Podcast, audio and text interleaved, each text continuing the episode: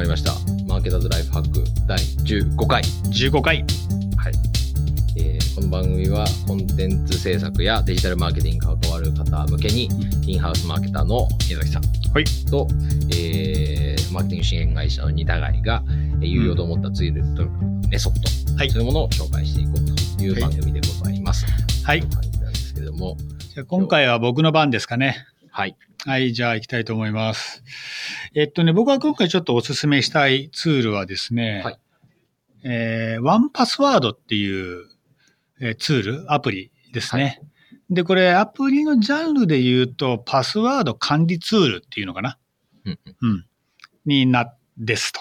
で、僕自身ね、もうこのワンパスワードユーザーになってどうだろう、5、6年？やはりもっと長く使ってるかもっていう。えー結構ね、かなり初期からのユーザーで、もう多分、あのずっと Chrome とか、確か Safari もエクステンションあるけど、はいはい。ずっと入っていても手放せない感じになっているアプリ、アプリというか、まあサービスでございました。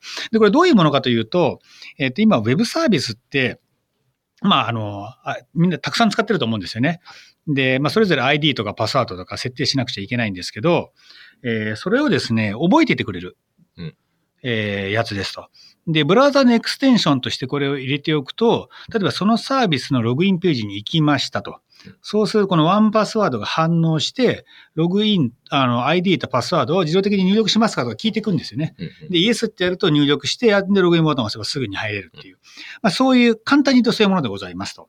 でね、これ使うと、何がいいのかというとですね、各ウェブサービスで独自のパスワードを設定するようになるっていうのがいいなと、僕は思って使ってるんですよ。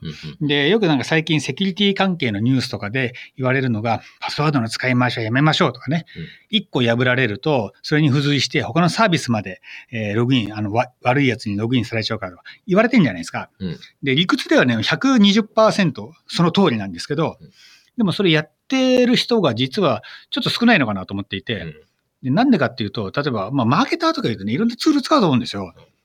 で、いろんなサービスごとに独自のパスワード、しかも意味がない言葉うんのパスワードを設定とかね、まあ、覚えられないじゃないですか。で、どっかにメモしとと知っておこうとか思うと、なんかそれはそれでセキュリティリスクを高めるし、うんなので、だから結局一つの、まあ、パスワードとかをちょっと書いて使い回しとかね。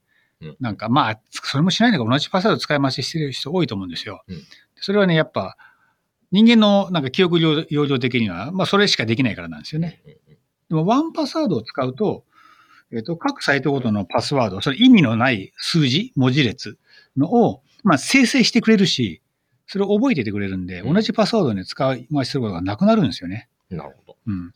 なんで、俺これはね、すごいいいなと思って使ってますと。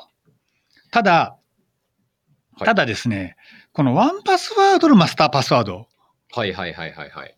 の重要度がですね、これ飛躍的に高まるわけですね。これを破られると、俺なんかまあ、ウェブサービスの ID とパスワードどころか、自分の銀行、ネット銀行の口座とか、そういうのね。それを言うことが、あれなんじゃないですか？もうダメか。セキュリティリスクなんじゃないですか。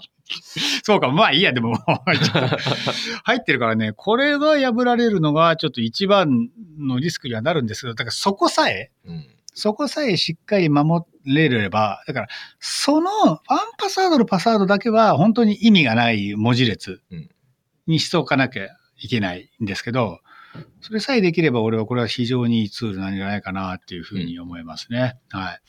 で、あとさ、このパスワード、似たように言えばパスワードってどうやって管理してます？僕は Chrome にできるだけ覚えさせるようにしてますね。ああ、なるほどね。ブラウザーもそうだよね。うんあの、iPhone なんか使ってるとサファリに覚えさせますかとか聞いてくるよね。うん。で、Chrome でできるだけ Chrome の自分の Google アカウントのパスワードを守ると。っていうことね。はいで、それな、スマホの時はどうすんの？スマホの時もうん Chrome だと同じ Google アカウントにログインしてると覚えてくれてる場合があるなっていう感じですね。あ iPhone でも Chrome 使ってんだ。はいサファリじゃないんだ。はいなるほどね。俺はね、iPhone ではサファリ使っちゃってるから、うんまあ、確かに全部 Chrome で押し通すんだったら、それもありなのかな。うん。うん。なんか、たまにうん。iPhone の Chrome、まあ僕、タブをめっちゃ開くからなんですけど、うんタブを開きすぎて、うん Chrome が落ちることがちょっとあですね、そうなるとう、んちょっと不便だなって言って、うん結局サファリ使っちゃう時もあるんですけど、うん。サファリはサファリでですね、うんあの、Mac も、うんえーパスワードを覚える機能あるじゃないですか。うんでそれで意外と覚えてるなっていう時があって、そうすると分散しない？結構。分散してますね。うん。だから、まあ、たまにアップデートするみたいな感じですね。うん。あの、Chrome は覚えてたんだけど、Mac は覚えてなくて、うんあの Mac にも覚えさせますかとか、うんあの iOS の Safari も教えますかみたいなのが出てきて、うんその時ははいっていうみたいな。なるほど。うん。そうか、そうか。まあ、その手もあるけど、あとでも、ワンパスワードはね、そうだ、ちょっと弱点も実はあり、うんえっ、と、アプリか。あの、スマホアプリでワンパス、あーパスワード ID を自動入力させようと思うと、うんアプリの方が対応していないと、えーうんうんなんか、ワンタッチ入力みたいなのができないんで、ちょっとそれは面倒かな。スマホの場合は。うんうんただ、まあ、これマーケターズライフハックなんで、まあ仕事で、マーケティングで、えーまあウェブブラウザ使ってるみたいなことを前提にすると、うん結構ブラウザのプラグインでほぼいけるんじゃないかなっていうふうに思いますね。なんで結構おすすめ。うんで、あとよくほら世の中で言われてるのが、パスワードを定期的に変更しましょうみたいなのあるじゃないですか。うんあれもね、多分ね、その一つのパスワード使い回しをしてるとか、うんそういうことが前提なんだと思うけど、そうじゃなくって、もう各サービスで意味のない文字列12桁とか、もっと長いのでもいいんだけど、えー作って、かつそれをまあ簡単に呼び出せるようになってると、定期的に変える必要もないんだよね。うんうん。そうですね。うん。なんか最近のニュース、どっかで聞いたニュースなんですけど、多分リビルド FM で聞いたニュースなんですけど、うんあのー、ワン、あパスワードを定期的に更新しろってあるじゃないですか。定期的に更新しろっていうアナウンスが、うんなんか政府系の、あのーアナウンスから外されたらしいんですよ。ああ、そ聞きましたね、僕も。うんでなんでかっていうと、えー結局、覚えてらんないから、うん何らかのルールを使う作るとか、うんあのー同じパスワードの使い回しにつながりやすくなっちゃって、セキュリティリスクが高まると。うん。ってわけで、あんまり、あのー同じパスワード、あー、違う、えー定期的にパスワード変えるっていうのも良くないよねっていうことになっていて、まあ結局パスワードってどう管理したらいいかって結構、トゥードゥ管理と同じぐらい永遠の課題ですよね。そうですね。うん。なんてね、まあこんな風に僕がワンパスワードを進めてですね、ワンパスワードがどんどんどんどん増えて、ユーザーが増えていくと、逆に悪いやつはどんどん なんかうん狙うようになるからね。そうですね。うん。なんでちょっとね、だから俺も今までね、あんまり強くワンパスワードを人に勧めてこなかったんだけど、でも便利なことは確かなんで、うんうん。あとはまあワンパスワードも自分、そ自分たちの商売の肝がそうだっていうのは分かってるはずだと思うので、うんまあそう簡単には破られないだろうというそうですね。希望のもとに今進めております。はい。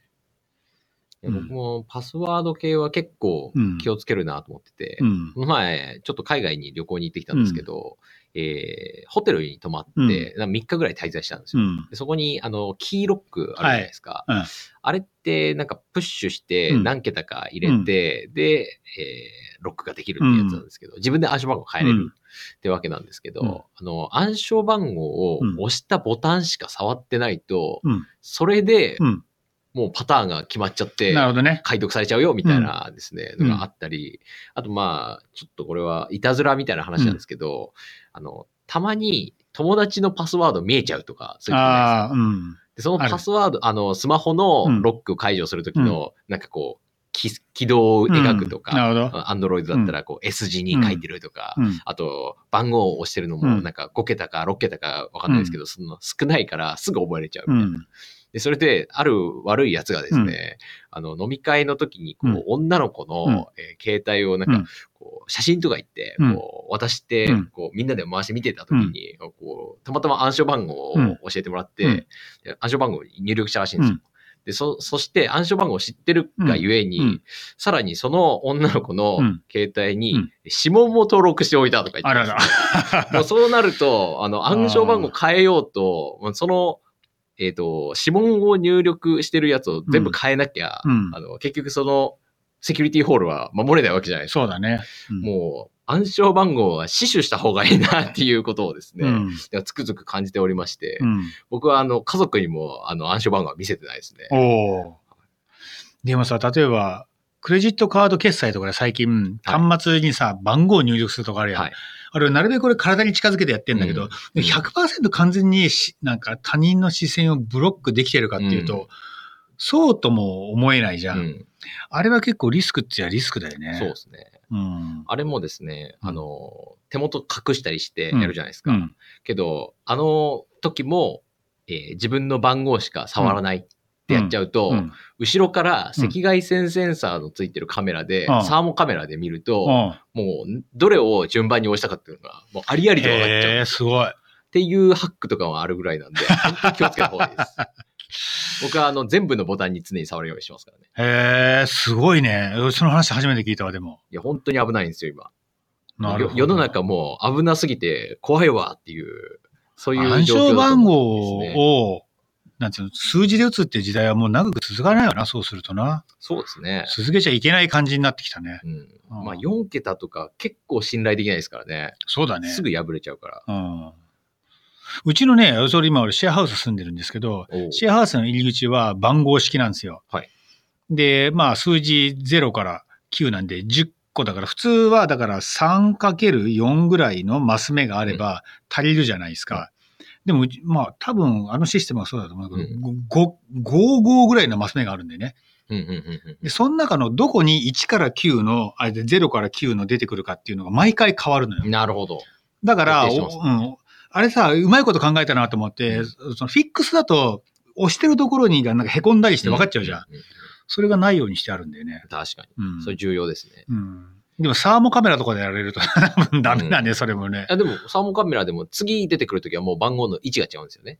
でもサーモカメラが、あ、そうかそうか、でもサーモカメラがあれば、わかんじゃない？その入力した時にはどういう順番で押したかが分かっちゃうんじゃないの？その配列を全部覚えなきゃいけないですからねうん。結構大変なんじゃないですか。なるほどね。ううんん。まあ、とにかくでも番号はあれだな。あー弱いな。そうですね。うん。だからまあ常に、あの、僕が自分で何かパスワードを作るにしても、うんうんいつも必ず心がけてるのは、えー記号を入れる、うん。数字を入れる、うん大文字小文字を入れる、うん。これだけは絶対守った方がいいですね。ですねは。うん。ままあ、ワンパスワードだったら、そういう条件設定をすると、そのまんまのをね、バッと作ってくれるんで。そうですね。うん。うん。これは便利じゃないかな、というふうに思います。はい。はい。というわけで、ぜひ、ぜひですね。そんで、あとね、ワンパスワード、俺がね、使い始めた時には買い切り型の料金体系だっうんたんですけど、最近はなんかサブスクリプションモデルに移行してるんで、ちょっとその点だけ覚えておいてくださいと。はい。ちょっとお金かかるかもなと。確かに。うん。まあ、それででもセキュリティ守れるんだったら安いもんかとうん。いうことでございます。ね今そういうセキュリティ系の記事もいっぱいあるから、うん多分読んどいた方がいいですよね。そうですね。うん。トレンドマイクロとかがすごいいろんなソリューションを出してて、うん。あの、自分の家のうん Wi-Fi を守ってくれるうん。やつとか、なんかそういう、Wi-Fi を守るの？はい、Wi-Fi に入ってくる、んその、ハハッカー的なもの、はいはいえ例えば IoT 機器って今、うん。スマートスピーカーを中心に結構いろいろあるじゃうないですか。ん。ああいうのってハックするの簡単らしいんですよ。なるほどね。あの、うんトレンドマイクロのセキュリティの記事がいろいろあるんですけど、っていうやつを見ると、うん。あ、これはうちもやっとかないと、うん多分ハックされるな、みたいうんな、うん。くらい簡単にやられちゃうらしいんで、うん。ちょっとそういうのも検討しようかなと思ってるような感じですね。はい。はい。な感じ。あ、そうだ。あと一個言おうと思ったんだ。ワワンパスワードの類似製品というか競合製品としてラストパスっていうのがあります。ほう。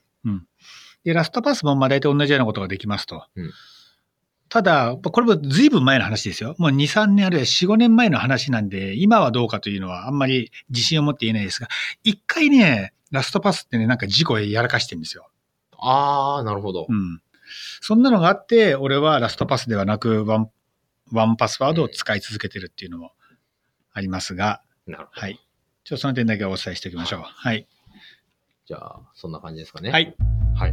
はい。今週もマーケターズライフハックを聞いていただきましてありがとうございましたあ。りがとうございます。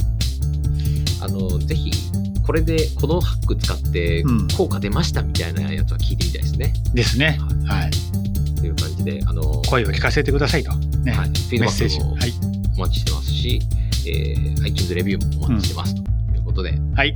今週もありがとうございましたありが。とうございました。